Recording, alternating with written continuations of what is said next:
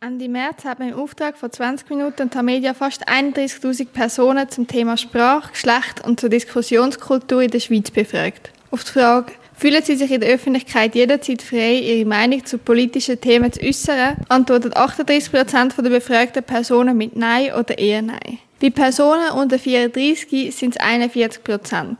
Bei Senioren ab 65 haben nur lediglich 27 Prozent mit Nein oder eher Nein respondiert.